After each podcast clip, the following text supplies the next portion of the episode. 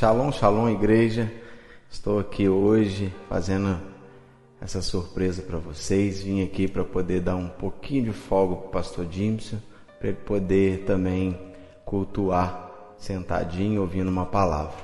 Estou com muita saudade dos irmãos e gostaria de hoje trazer uma, um estudo, uma palavra para poder abençoar a vida de vocês. Hoje é um dia muito especial, dia de Santa Ceia e dia ao qual é, é imprescindível a nossa comunhão, tanto de uns para com os outros, aquele que está na sua casa junto com sua mãe, seu pai, seu irmão, que venha meditar junto comigo que aqui estou, e também um dia de comunhão com Deus, que é o mais importante. Hoje estudaremos exatamente a Santa Ceia, ou do hebraico Seudat Hadon. É, vamos falar sobre ela, de onde surgiu, como foi que ela foi vindo até os nossos dias e os nossos costumes nos dias atuais. É, nós sabemos que a Santa Ceia ela vem desde bem antes de Cristo. Né? Hoje nós estaremos estudando sobre isso. É um costume muito antigo. E a Santa Ceia, irmãos, às vezes a gente faz de forma mecânica. A gente faz de forma que a gente não para e reflete o que, que ela simboliza para nós. E a simbologia é muito forte. O sinal é muito forte. E ela vem antes de Cristo, conforme eu tinha dito antes. E Cristo plenificou é, o seu sentido. Então hoje estaremos é, transcorrendo só um resumo rápido para nós, já de início, sobre a sua origem, como ela foi, foi, como que começou, como que deu início, quem foi os primeiros é, homens relatados na história que ceiou na presença do Senhor, que teve ali uma comunhão com Deus com esse tipo de comida é, e, e as, todas as simbologias, todas as coisas que são concernentes à Santa Ceia. Conforme eu disse, ela é uma bênção para a nossa vida. Por isso que todos os meses nós é, nos reunimos e ceiamos na presença de Adonai. O mais é muito importante, amados, a gente ter a comunhão com o nosso irmão, nós temos a nossa comunhão com é, a nossa igreja. Mas acima de tudo isso, o mais importante é a comunhão que temos com o nosso Deus através da ceia dele que foi instituída pelo nosso Senhor Yeshua. Nós precisamos entender que a ceia ela é bênção para a nossa vida. Ela é uma coisa maravilhosa que nos ajuda tanto no espiritual quanto no material.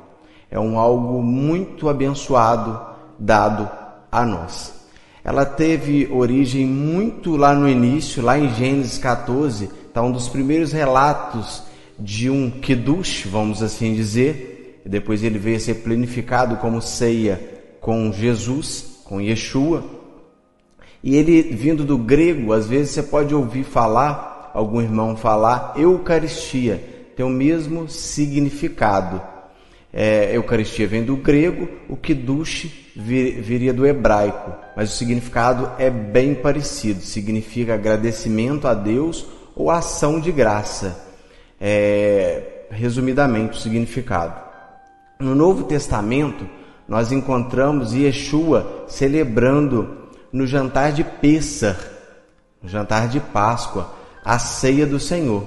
Ele realiza ali um kiddush e na presença de Deus, junto com os discípulos, planificando tudo aquilo que já estava desde lá de trás é, escrito na Torá, que nós estudamos sempre aí, sabemos que é regra para a nossa vida. É, conforme eu disse, ele tem um significado, talvez em hebraico, que é kiddush, que a gente até realiza um, um, um outro tipo de kiddush, que é uma refeição é, também na presença de Deus, irmãos. Não é porque acabou o culto que a gente está fora da presença de Deus quando a gente celebra o Kiddush, todo é, culto de Kabbalah Shabbat. Então, é, a gente aqui vamos falar de Kiddush porque Jesus ainda não tinha instituído como ceia, como a ceia, como tendo dado ele ainda como o corpo dele a plenitude do entendimento. É uma bênção para a nossa vida. E ela é sempre realizada da mesma forma, se formos parar para analisar. É sempre uma bênção, uma bênção e a ingestão de pão e de vinho.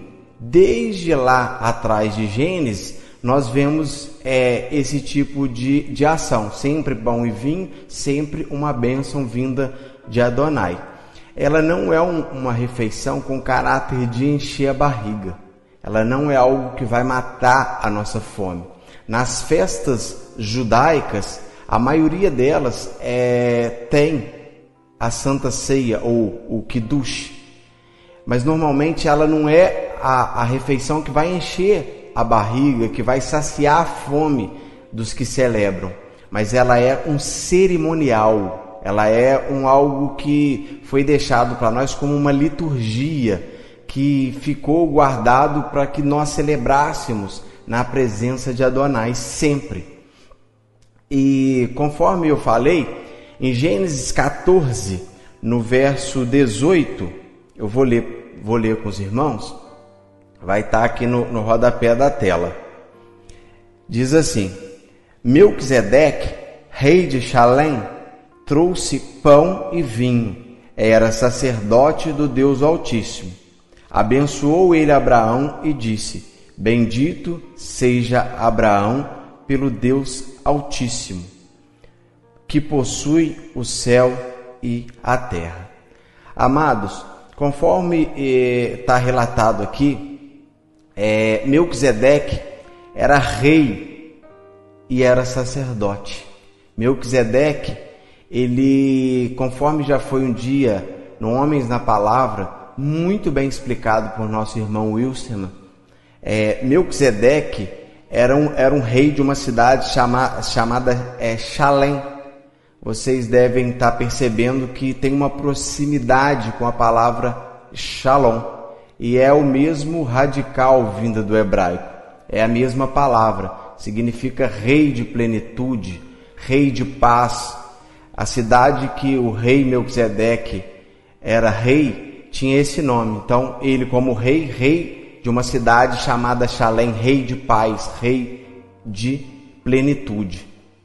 E Melquisedeque aqui não é o tema da nossa mensagem hoje, mas é, para nós podermos entender aqui, ele desde lá de trás ele já tipificava o próprio Yeshua. Por quê? Melquisedeque ele era rei e era sacerdote.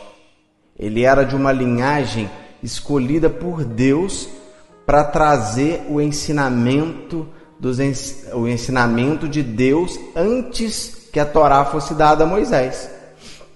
Ele era talvez um dos últimos homens desses, desses que foram escolhidos por Deus para revelar a palavra de Deus à humanidade. E Melquisedeque tipificava Jesus por causa das suas atribuições. Melquisedeque nem mesmo é, é um nome, mas talvez um título, porque ele era rei e era sacerdote. E no desenrolar é, da história, nós vemos que Abraão, quando encontra com Melquisedeque, Melquisedeque traz pão e traz vinho, e ali realiza um quiduche junto com Abraão na presença de Adonai. E se a gente for continuar lendo aqui, logo adiante, nós vamos perceber que Abraão fez o que quando se depara com Melquisedeque? Ele devolve os dízimos de tudo que ele tinha. Gente, não era pouca coisa. Abraão era muito rico. E ele devolve os dízimos de tudo que ele tem por reconhecer a autenticidade de Melquisedeque como rei e como sacerdote do Deus vivo. Gente, você já deve estar somando aí, né? Um mais um, que é dois, vamos lá, vamos lá, é isso mesmo.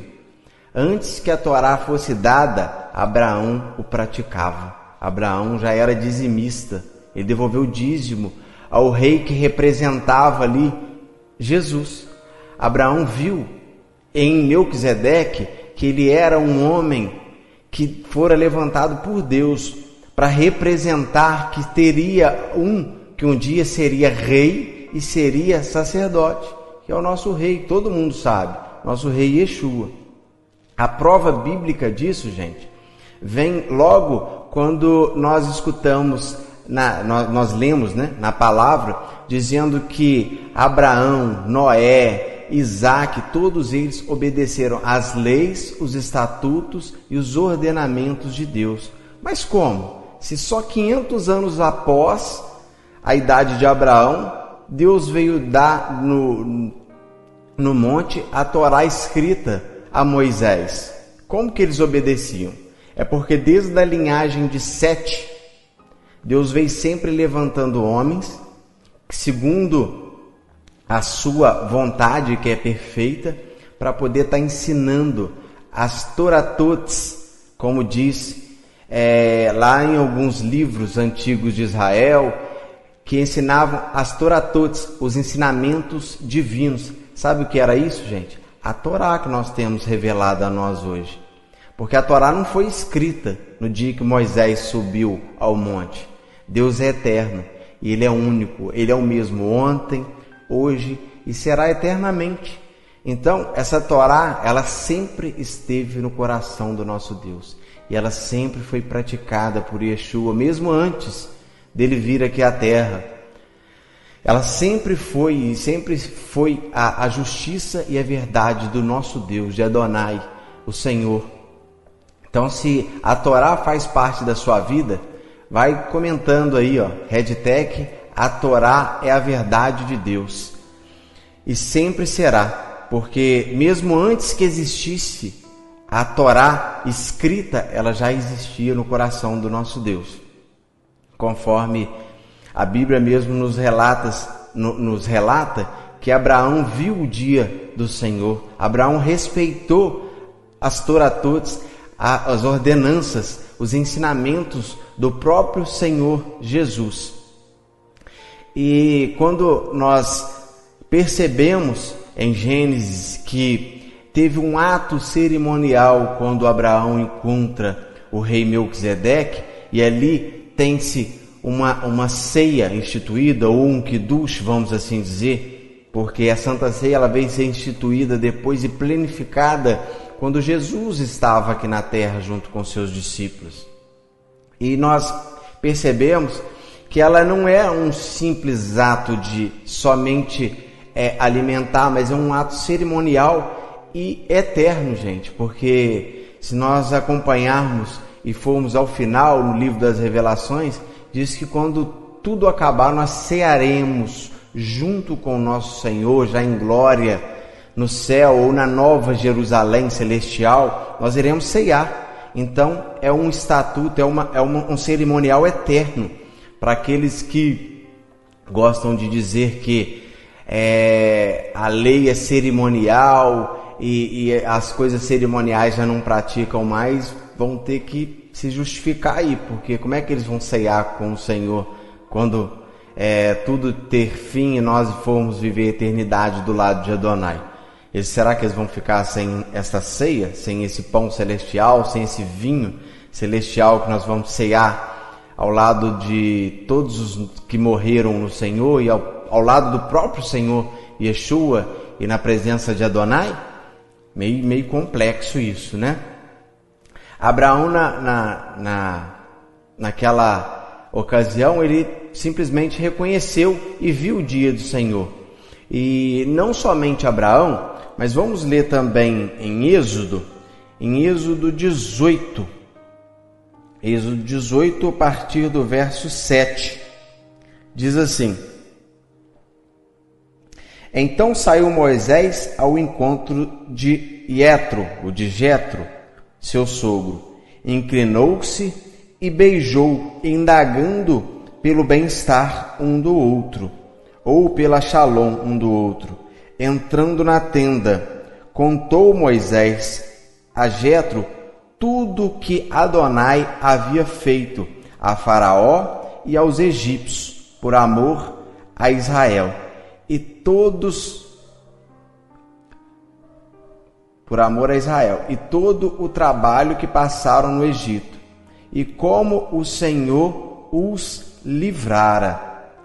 Amados, nessa passagem aqui, nós só para podermos entender, Moisés aos seus 40 anos de idade ele foge do Egito.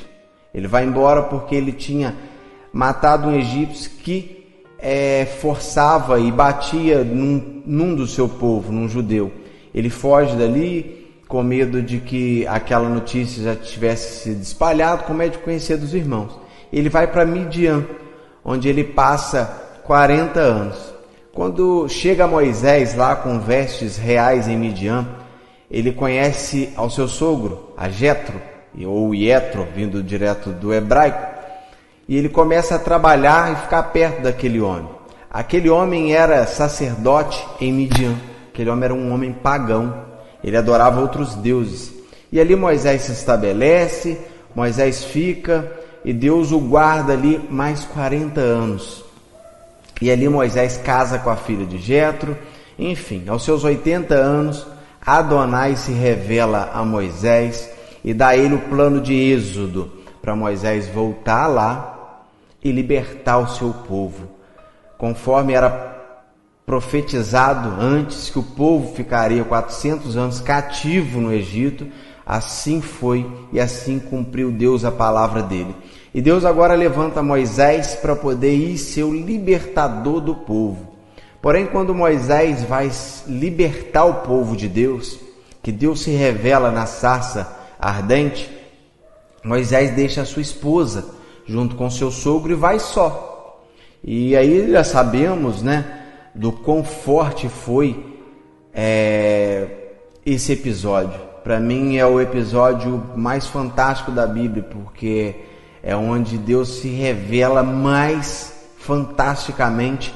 É quando o povo é tirado com braço forte do Egito porque foram dez pragas inexplicáveis, Deus endurecendo o coração de Faraó, e Moisés consegue, na, na, última praga, que Faraó libertasse o povo, e sai Moisés com 3 milhões de pessoas do Egito rumo à terra prometida, e sabemos que uma vez mais Faraó endurece o coração e manda o exército atrás para poder recuperar o povo como escravo. E ali está 3 milhões de pessoas diante do mar vermelho, faraó vem atrás, o povo começa a se desesperar, Moisés vai clamar ao Deus que tinha se revelado a ele, Moisés recebe de Deus aquela passagem linda, maravilhosa, que, por que clamas a mim, Moisés? Toca a água. Aí Moisés toca a água, os três milhões de pessoas passa a pé enxuto até o outro lado, até outra margem do Mar Vermelho, e ao chegar do outro lado, Moisés toca a água de novo e todo o exército de Faraó, com seus carros e cavalos, morrem afogado. E Deus livra o seu povo e começa agora um grande projeto, um grande projeto divino, porque esse projeto só podia ser divino porque fazer um projeto, amados, no deserto é só por Deus Altíssimo. E sabemos que quando tudo isso se conclui, Jetro, sogro de Moisés, vem ao seu encontro. Como nós lemos aqui, então saiu ao seu encontro Jetro, sogro de Moisés, inclinou-se e beijou, indagando pela sua Shalom. Amados, tem costumes que nós não sabemos de onde vêm.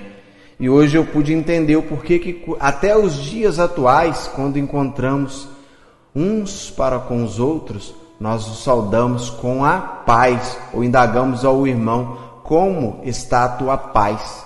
Eu não vou saber falar perfeitamente em hebraico, mas eu sei a palavra shalom. Nós, nós na igreja de Yahoo temos por hábito nos cumprimentar com shalom, paz. Nós desejamos a paz ao outro e queremos saber se ele está em paz. Ou a paz do Senhor, meu irmão. A paz seja convosco, graça e paz. Enfim, existem vários maneiros em nosso meio de nós nos cumprimentarmos. Aqui eu notei que é um costume bem antigo, olha, vem lá desde Moisés. Talvez tenha outro relato que eu não conheça, mas eu me deparei com isso aqui e achei muito interessante ressaltar isso. E nesse contexto que queríamos tratar, Jetro, ao encontrar com aquela multidão liderada por Moisés, porque Deus havia entregue a multidão a Moisés, ele encontra, vem Jetro com Zípora, que era a mulher de Moisés, os filhos de Moisés, e encontra, os dois se beijam, os dois se, se dão a paz, e Moisés tem uma conversa com Jetro. Ele fala de tudo o que Adonai fez pelo povo hebreu nessa circunstância.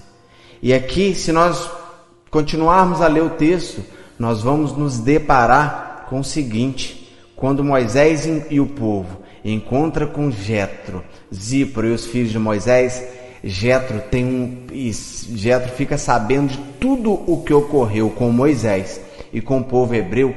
Jetro se rende ao Senhor.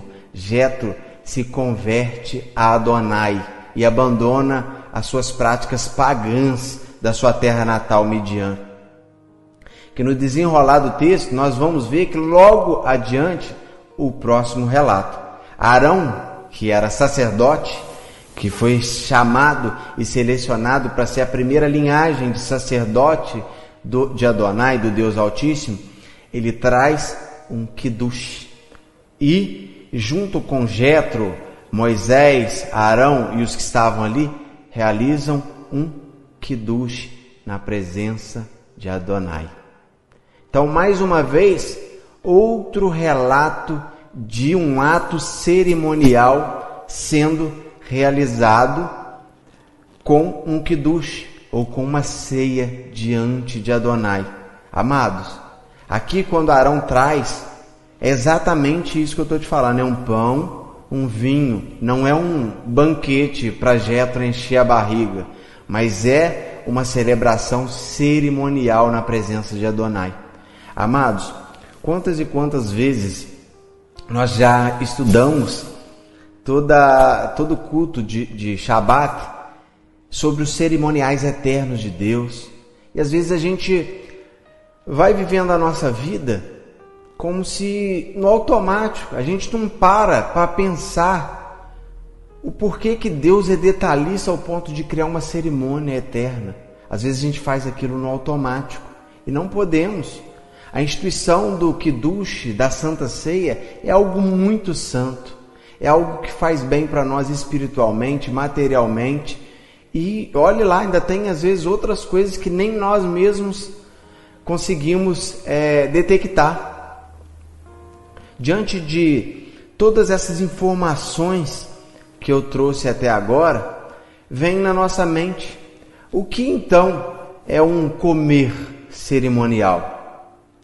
O que é então essa cerimônia? o que, que é esse ritual que Deus deixou para que nós, é, desde os antigos, criássemos esse conceito que é válido até os dias atual. A consagração de uma alimentação e nós fazemos isso em memória, como que é? Vamos lá. Amados, Jesus ele ele deu plenitude a tudo isso que nós acabamos de relatar aqui, que começou lá em Abraão, passou por Moisés e tem vários outros relatos desse cerimonial de Kiddush que veio ao longo dos dias. É, vamos lá, Deus é um espírito, não é isso? Nosso Deus é espírito, ele é invisível, ele é intocável, ele pode se materializar mas ele é um espírito, ele é intocável e ele não pode ser visto, a menos que ele queira se fazer visível a algum de nós, porque ele tem todo o poder. Então, quando nós fazemos uma alimentação cerimonial em sua presença, o que, que nós fazemos? Nós trazemos um pão, um vinho, consagramos ele a Deus e depois nós comemos, certo? Vamos supor agora que nós não somos cristãos e vamos ver como que funciona isso. Vamos supor um, qualquer um deus aí da, da história, ou qualquer um deus que não seja Adonai. Como que é manifesto, a maior parte das vezes, lá no satanismo e suas vertentes aí que são inúmeras. Eles pegam um alimento, consagram aquele deus pagão deles e depois eles se alimentam. É uma tradição muito antiga. Isso não veio com Cristo. Isso já é muito antigo, tanto para os que serviam a Adonai quanto para os povos pagãos. Eles também realizavam esse tipo de cerimônia. Por quê? Porque a maioria, a maioria não, né? Todos os anjos que foram expulsos do céu junto com Satanás, eles também são um espírito. Eles não são materiais. Você não fica vendo um demônio. Deus pode permitir que nós é, temos óptica ou enxergar, enxergar, enxergar um demônio, mas eles não são enxergáveis na maioria do, das vezes, nem os demônios, nem a Deus. Então o que, que acontece? Eles Desde os tempos antigos, tanto os, os servos de Adonai quanto os, os servos de Satanás, era consagrado os alimentos e depois na presença do ou de Adonai ou de demônios era se é, apresentado, consagrado e depois se alimentava dessas coisas oferecidas. Qual que é a diferença? Nenhuma. Só a diferença é, agora eu vou, vou explicar para vocês. Não é que é nenhuma. A diferença é que quando nós pegamos um, alimento e fazemos uma cerimônia de consagração, desde os tempos antigos entende-se que o Deus ao qual você está consagrando, ele se faz presente nesse alimento. E quando nós ingerimos este alimento, este Deus que foi consagrado ao alimento passa a entrar dentro de nós pela alimentação e fazer parte de nós. Por quê? Porque a alimentação ela entra pela nossa boca, é digerida em nosso estômago e capturada pelo intestino para a corrente sanguínea, ou seja, ela passa a fazer parte de nós. Por isso que os profetas, desde da época dos profetas, antes da vinda de Jesus, sempre nos alertou a não comer carne ou a não comer alimentos que foram é, oferecidos a ídolos, porque senão isso vai fazer mal para a gente. E da mesma forma, nós podemos aqui tirar um conceito de o que a Santa Ceia significa, o que o Kiddush significa para nós. Ela significa que quando nós ingerimos ela, Deus passa a fazer habitação em nós, porque ela vai ser digerida. E aqui, amados, eu quero trazer um parênteses para nós de uma coisa que às vezes pode gerar confusão na nossa cabeça, que é comida consagrada de marca consagrada. Vamos lá, qual é a diferença?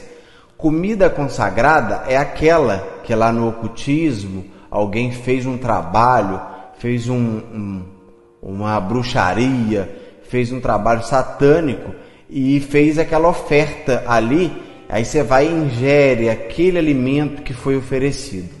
Diferente, irmãos, de marcas que são consagradas a Satanás e aos seus demônios. Vamos lá, existem algumas marcas que não vamos entrar no detalhe do nome, porque não, não cabe a nós fazermos isso. Mas existem determinadas marcas de bebidas, de comidas, que dizem e que eu até acredito que ela seja consagrada a Satanás. Isso não, não faz de nós crentes é, não consumidores delas. Eu vou explicar por quê. Porque os profetas alertaram de comidas que foram é, consagradas, não marcas. Um exemplo: se tem um tipo de bebida que você gosta de beber, que a marca é consagrada, como que nós vamos fazer? Nós gostamos daquela bebida, não, não, não podemos beber? Existem igrejas que cria esses tipos de, de doutrina que determinada marca você não pode porque é consagrado. Se formos entrar nisso, muitas coisas não poderíamos mais usar e nem mesmo consumir, porque existem diversas e diversas marcas que são consagradas, marcas de carros, marcas de roupa, é, de alimentos, de coisas de consumo, de materiais eletrônicos, enfim. Então nós não poderíamos quase que mais viver na Terra. Teríamos que ser quase uns ETs lá no meio do mato, talvez não conseguiríamos nem mesmo fazer essa transmissão aqui com os materiais que usamos. Mas os profetas nos alertou do prato que é consagrado a um demônio e depois você ingere aquele prato. Não estou falando de quando você come enganadamente. Estou falando de quando você tem ciência. Um claro exemplo que é celebrado aí entre os povos pagãos, o Cosme Damião. Crente não pode comer Cosme Damião. Vou usar a frase do pastor James: não pode, não pode, não pode, não pode, não pode. Estou aqui na casa dele, vou usar a frase dele: não pode. Por quê? Aquilo ali foi consagrado a uma entidade. Não tem oração que santifique. Você sabe que foi consagrado. É diferente da marca. A marca foi consagrada à marca para venda. Esse, com uma oração, você abençoa e pode comer, não tem problema, porque aquele específico não foi consagrado. Conseguiram entender a diferença? É a mesma coisa, a marca do carro X foi consagrada a um demônio, o, o símbolo dela simboliza isso, aquilo e aquilo outro. Beleza. Mas o seu carro que você comprou não foi lá dentro do centro, não foi consagrado, ou dentro de, um, de uma religião não foi consagrado. Então o que, que você vai fazer? Eu vou deixar de usar? Não, você pode usar, não tem problema. Só que na hora que você comprou, você pega a chavinha, ou você mesmo leva no pastor, alguém que você tenha fé que seja uma pessoa de Deus, consagra, pede a Deus para abençoar e pode usar normalmente. A diferença está aí, do que é consagrado, de comida consagrada e de marcas consagradas conforme os profetas nos alertaram anteriormente. Após consagrarmos na presença de Adonai o nosso pão e o nosso vinho, aqui é, já simbolizando a Santa Ceia, nós acreditamos que, conforme é no histórico, que Adonai se manifesta na Santa Ceia, ou no nosso Kiddush. Amados, é, conforme já foi ensinado várias vezes, os oráculos da fé foi entregue aos judeus. Por que, que vocês acham que todas as festas, se você for estudar, tem uma ceia? Na Páscoa, conforme nós sabemos, durante oito dias não se come fermento. Então, nesse, nessa comemoração, o pão é sem fermento. Nas outras pode ser que tenha, pode ser que não. É, e é feito ali, ao iniciar das festas, uma cerimônia, um kiddush, que não é uma cerimônia de encher barriga de ninguém. Depois até tem comida para todo mundo se saciar, comer, se alegrar na presença de Adonai. Mas é feito um algo que é o pão e o vinho, o kiddush, que é apresentado a Deus e todo mundo faz o ato cerimonial. Amados, nós temos que ter reverência quando estamos diante de uma cerimônia. Todas as vezes que nós vamos participar de um kiddush, não é de qualquer maneira, nós temos que lembrar de Adonai, nós temos que lembrar que está internalizando é, Adonai, Deus está presente naquilo. E Jesus, ele veio na última celebração de Páscoa dele trazer plenitude a tudo isso que nós estudamos estudamos até agora, o Kiddush ele vem ser plenificado, ele vem se transformar em santa ceia, quando Jesus, na sua última festa de Páscoa, ele realiza ali o Kiddush. Ele facilitou para nós é, quando ele trouxe plenitude, não tem outra palavra a dizer.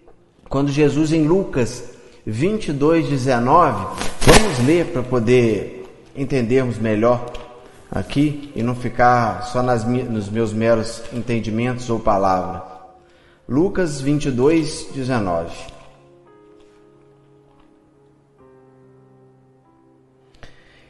E, e tomando um pão, e tendo dado graças, o partiu e lhes, o partiu e lhes deu, dizendo: Isto é o meu corpo que é oferecido por vós.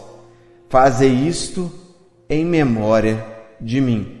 Semelhantemente, depois de ceiar, tomou o cálice, dizendo: Este é o cálice da nova aliança do meu sangue derramado em favor de vós.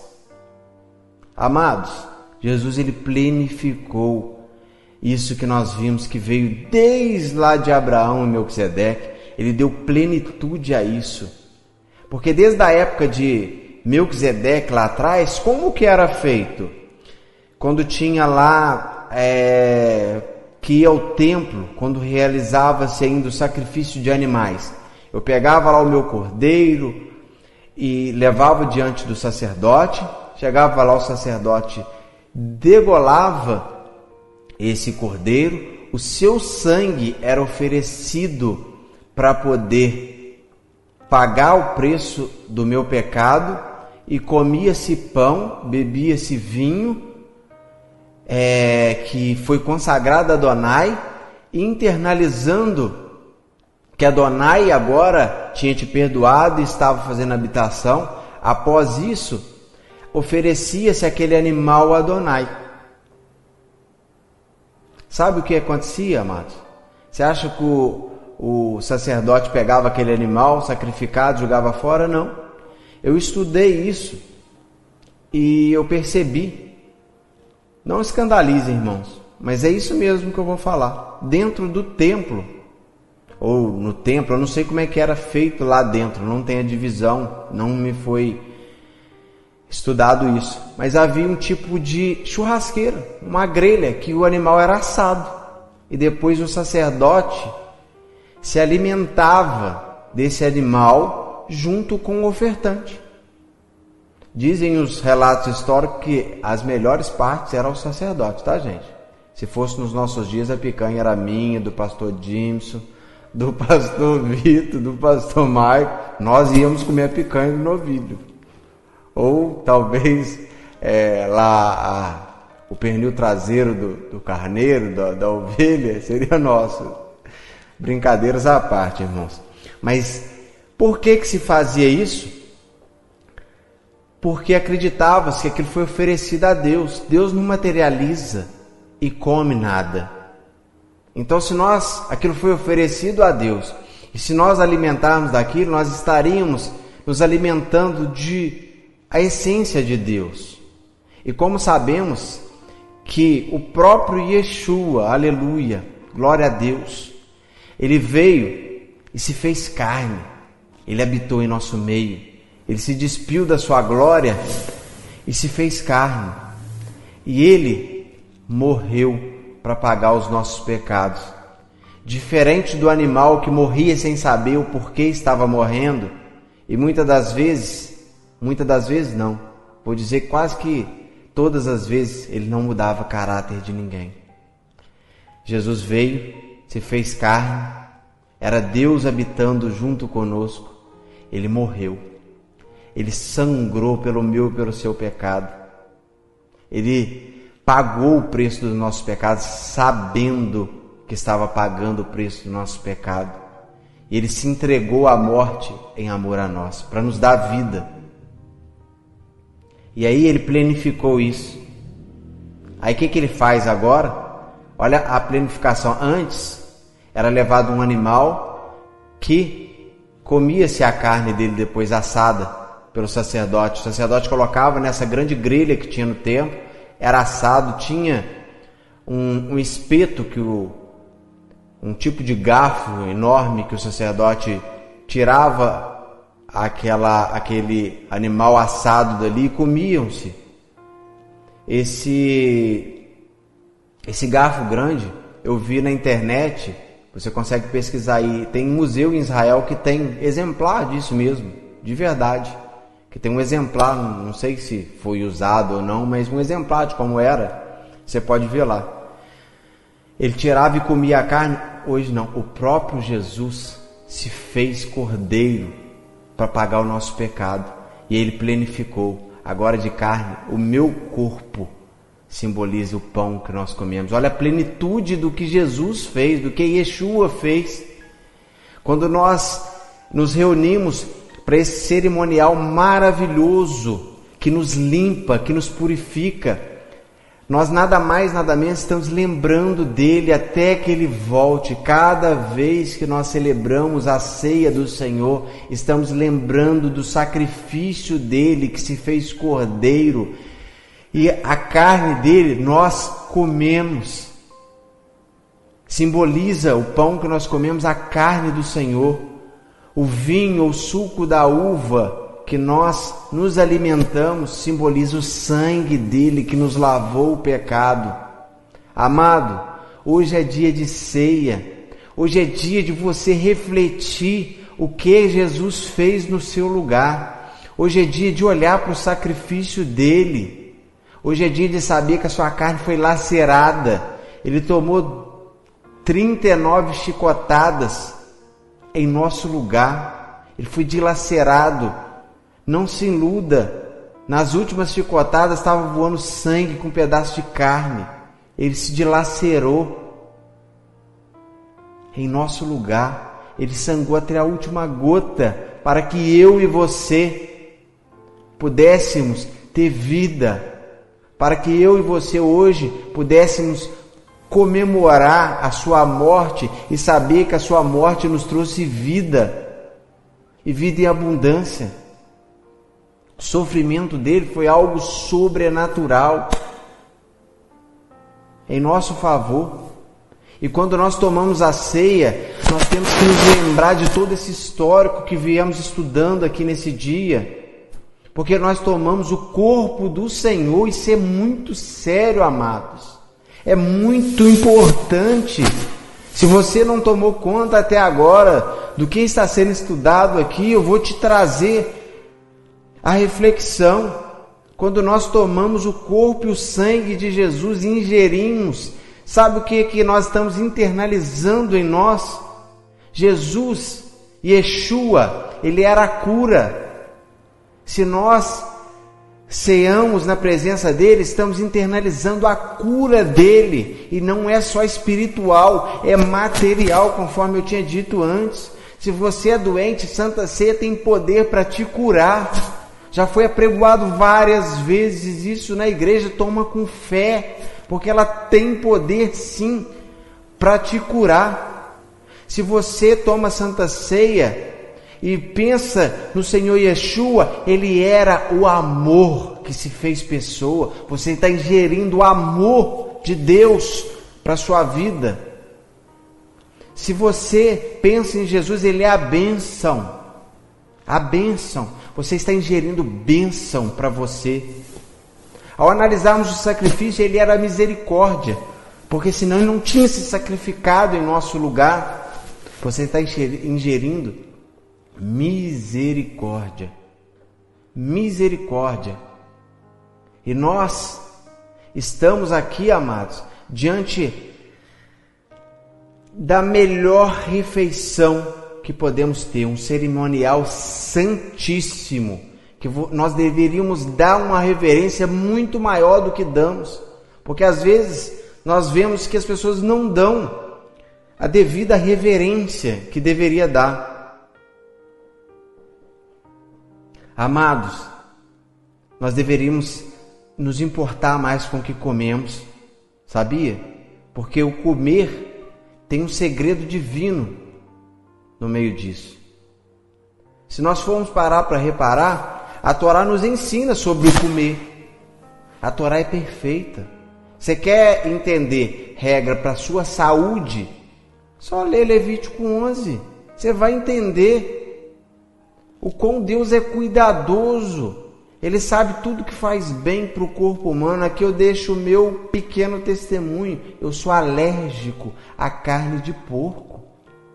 Será por que, que Deus deixou descrito lá? Não comerás porco porque é imundo. Amado, eu conheço pessoas que são alérgicas a camarão porque está lá que não deve comer camarão. Se você quer regras para sua saúde física, leia Levítico 11, você vai entender. Você vai entender o quão Deus é cuidadoso e por que, que Ele tem coisas que às vezes vai além da nossa capacidade humana de entendimento. Agora, você quer regra de vida eterna? Também tem, justificando-se em alimentação. Está em Atos 15, está em vários lugares da Bíblia. Eu vou deixar o de Atos 15, que vai ser o melhor. Não coma sangue, porque disso depende a sua salvação. E amados, eu estudei sobre isso, que eu queria uma resposta um pouco mais aprofundada. Por que, que a gente não pode comer sangue? Essa ordem foi dada lá a Noé, quando desceram da arca. E o Adonai foi feito um altar onde que Noé sacrificou. E o próprio Deus falou a Noé: a partir de hoje você pode ingerir carne de animais. E conforme eu falei, ele era um dos quais Deus revelava as suas Toratotes, as suas ordenanças, os seus ensinamentos para ensinar a humanidade. E dali passou a sete, foi nas linhagens que creio eu que deve ter parado lá em Melquisedeque. Depois veio toda a Torá traduzida para nós é, e muito nítida.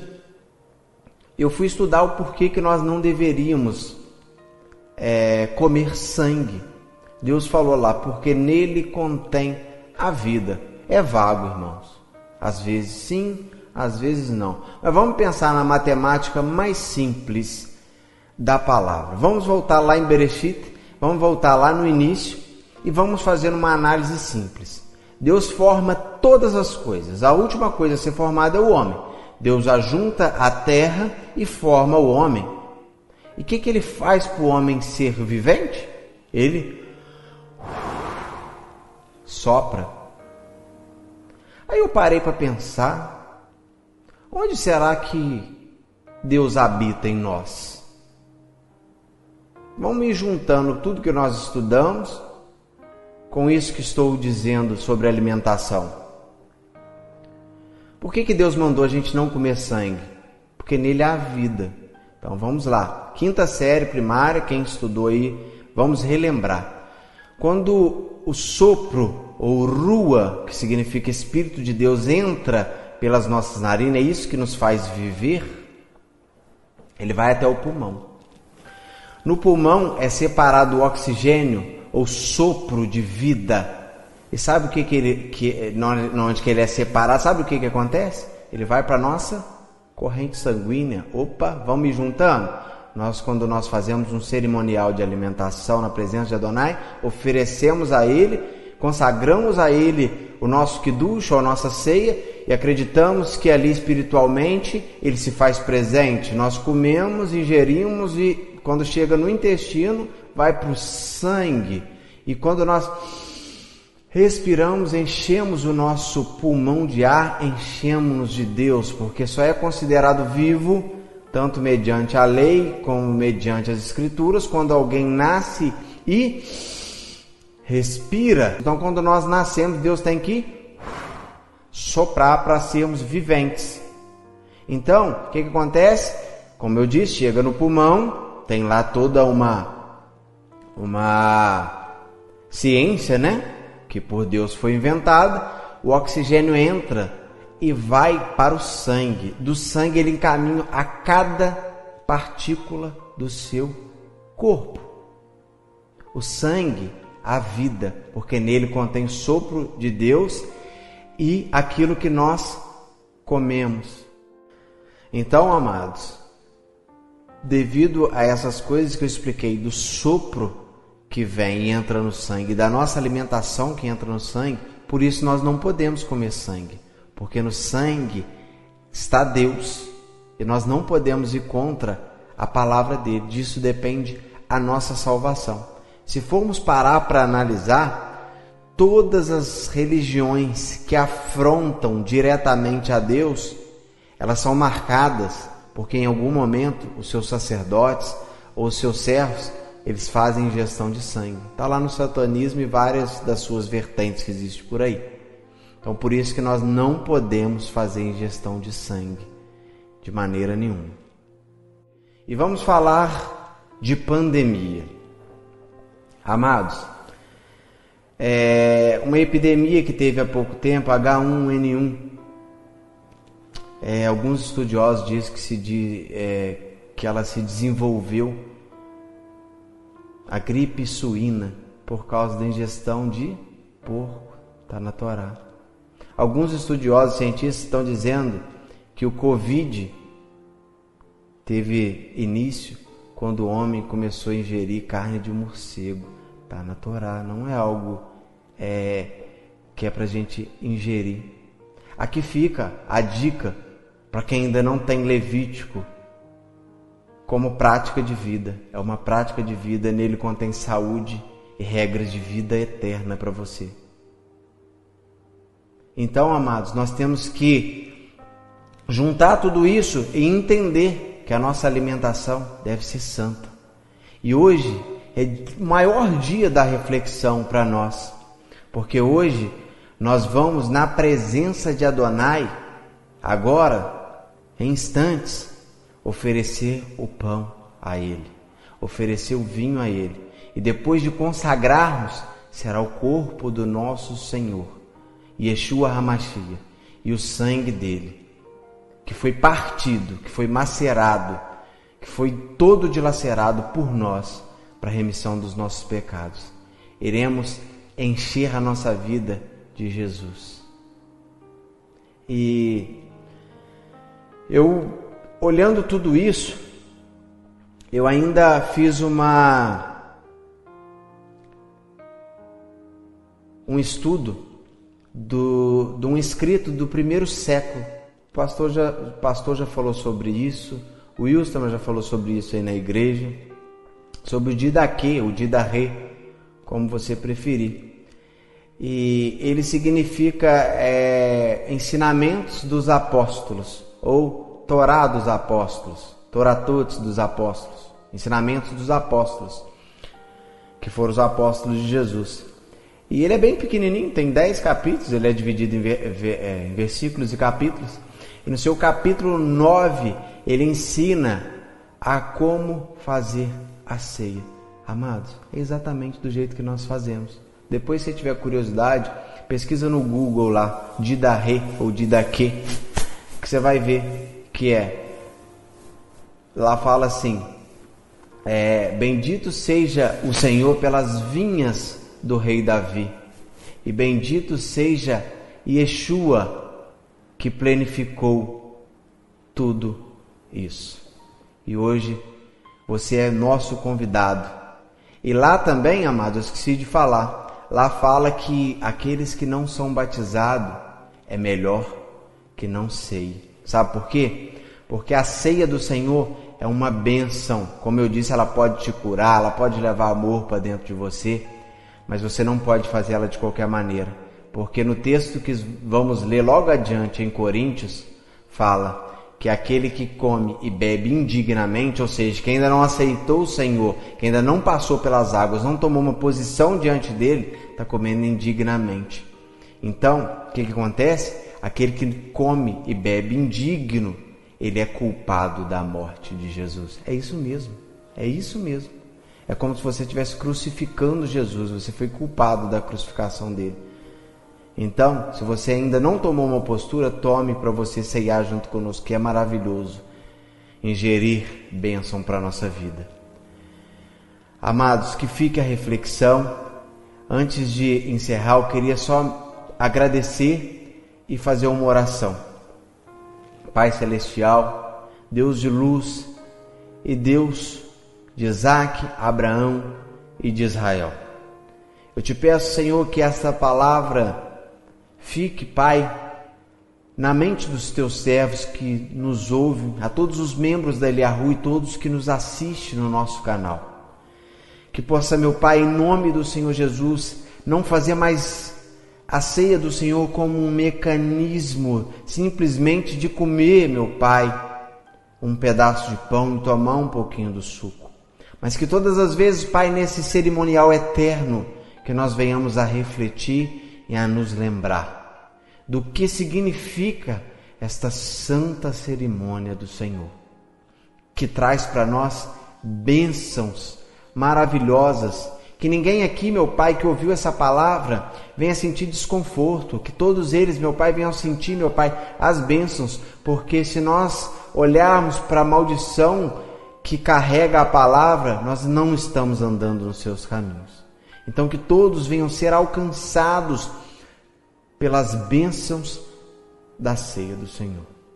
E que todos hoje que são convidados para a ceia venham ser abençoados e que o Senhor Jesus, Yeshua, venha internalizar neles e fazer mudança de vida conforme o seu propósito. Em nome de Yeshua, amém. Um beijo a todos vocês, estou com muita saudade, amo todos vocês. Um beijo no coração, shalom, shalom.